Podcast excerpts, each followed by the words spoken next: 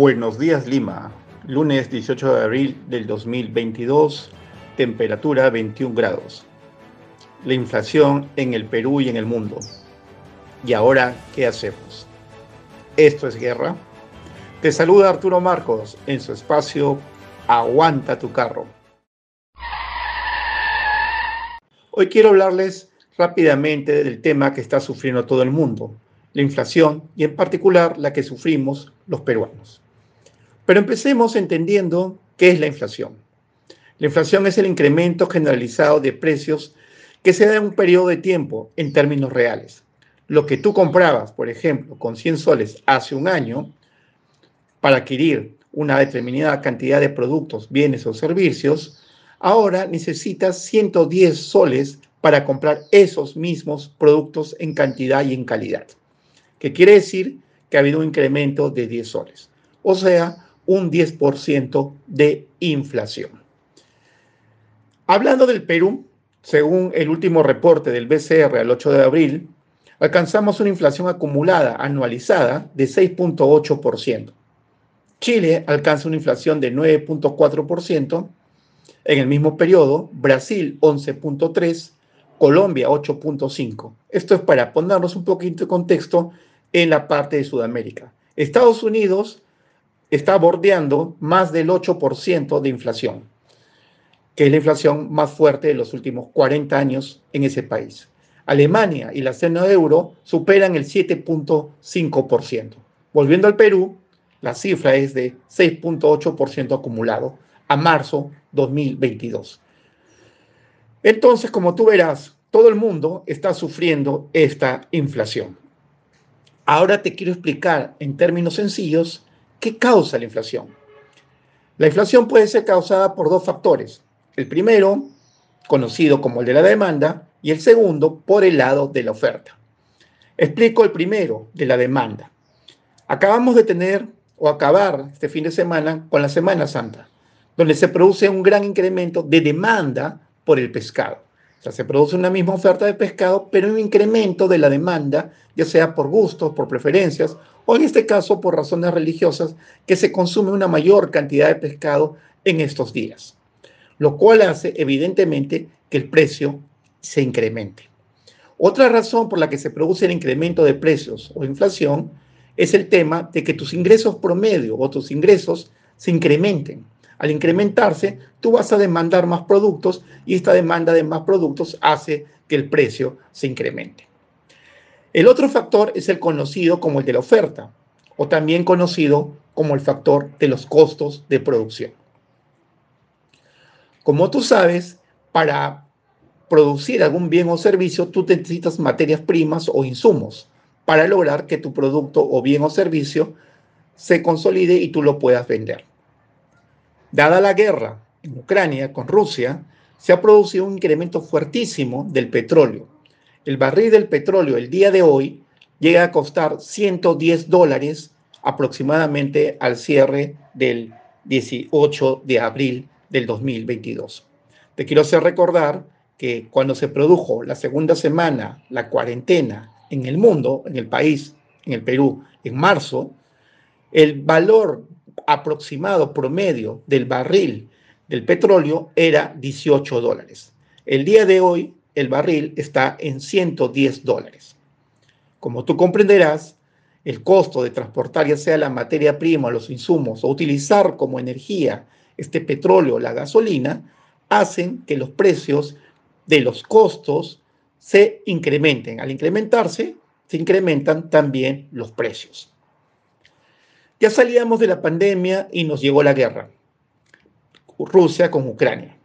Esto ha provocado una serie de eventos, entre ellos, como ya mencioné, el incremento no solo de la, del petróleo, sino también del gas, también del maíz, también del trigo, también de la soya, que ya venía incrementándose cuando estábamos saliendo de la pandemia, pero se debía a factores de que la producción se estaba incrementando en todos los países, lo que hacía que la demanda por esos productos creciera y el precio también. En este caso, al haber la guerra y haberse dado prohibiciones a Rusia para que se comercialice con ellos, ¿no? Y Rusia, siendo un principal productor de todas estas materias primas o insumos llamados commodities, hace que los costos se eleven y los precios. Como ya te habrás dado cuenta, la inflación que estamos sufriendo en el Perú y en el mundo no está dado muy por el lado de la demanda, sino está dado por lo que los economistas decimos por el lado de la oferta o lo que se viene diciendo por un shock de oferta. ¿Qué significa el shock de oferta? Significa que los costos se están incrementando. Entonces, si tú quieres vender el pan, tienes que importar el trigo. Para transportar el trigo a tu país, ¿no es cierto? Para traer al Perú ese trigo para producir el pan, necesitas transportarlo y se usa mucho el petróleo o la gasolina. Fuera de eso, como Rusia no está vendiendo, está prohibida de comercializar con algunos países del mundo, ¿no? La oferta del trigo es menor. Lo mismo sucede con la soya, con la cual obtenemos el aceite, con el cual cocinamos. Por eso el aceite también ha subido. Lo mismo sucede con el maíz que importamos y que sirve de alimento o base para la crianza de pollos y aves. Por eso el precio de estos alimentos también ha crecido. Como ya te habrás dado cuenta, la inflación en el Perú con 7% acumulado y en el mundo con porcentajes mucho más altos, se debe a factores que vienen por el lado de los costos y especialmente por los llamados commodities, que son fijados con precios internacionales y en el que poco o nada podemos hacer. Sin embargo, tenemos una ventaja porque justo uno de esos commodities, el cobre, está subiendo de precio y nuestros productos agrícolas de exportación alimenticios también están subiendo de precio. Pero la pregunta es, ¿qué hacemos con esta inflación? ¿Cómo resolvemos este problema? ¿Qué alternativa tenemos para enfrentar si no podemos tener una incidencia fuerte en la determinación de los precios internacionales de estas materias primas que finalmente hacen que se incrementen los precios del pollo, del pan con el trigo, de la soya con el aceite, etc. Quiero recordarles a los menores de 30 o 35 años que el Perú vivió una de las inflaciones más fuertes del mundo. En los años 80, 85, hacia los 90, el Perú llegó a tener una inflación de 7.600%. A ese entonces, una de las inflaciones más grandes del mundo. Ni siquiera se llamaba inflación, le tuvieron que poner hiperinflación. Y recordemos que estamos hablando de 7.600% al año. Ahora acumulado tenemos 7%. Pero ¿qué quiero decir con esto? Que esa inflación que se debió obviamente a otras causas, no se debió al shock de oferta que estamos viviendo ahora a nivel mundial, sino otras causas que no es motivo de discutir ahora, pero sí nos dejó unas lecciones para luchar contra la inflación.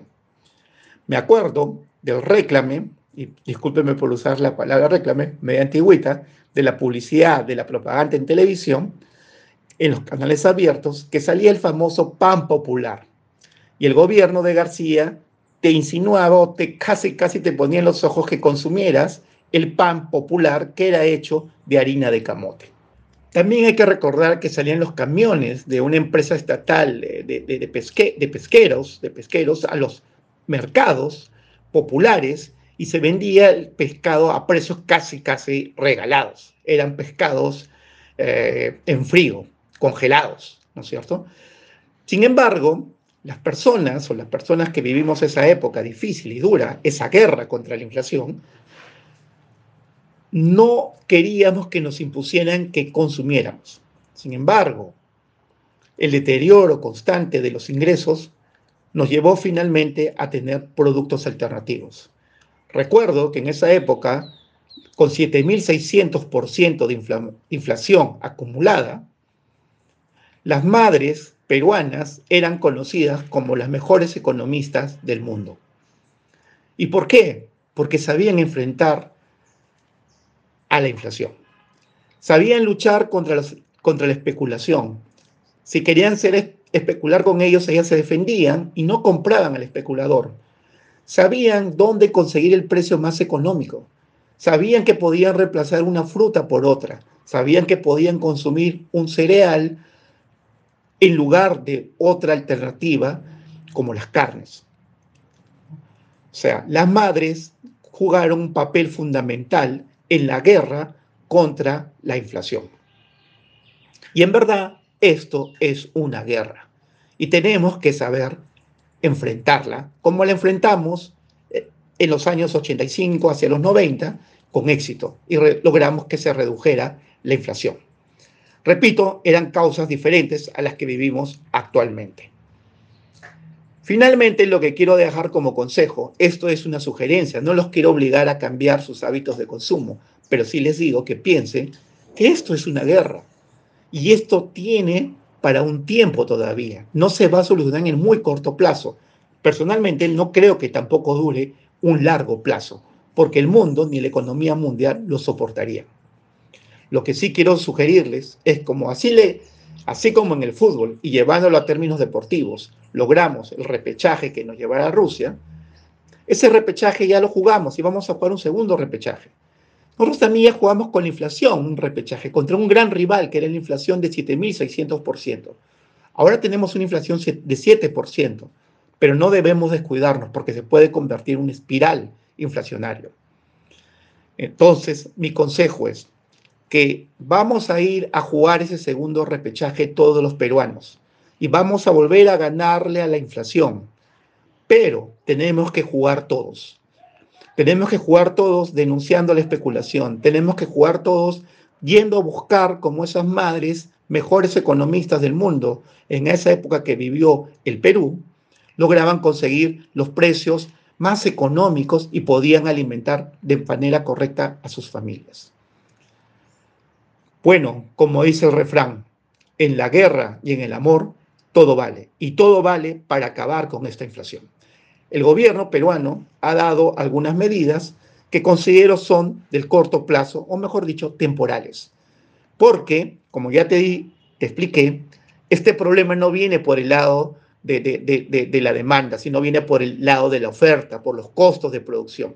Y el hecho de quitar el, puesto selectivo al consumo, al transporte, sí, obviamente va a aliviar. Y el hecho de quitar el IGB también debería aliviar.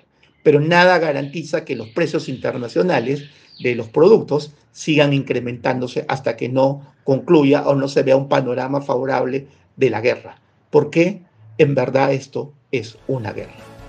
Un fuerte abrazo y que tengas una excelente semana.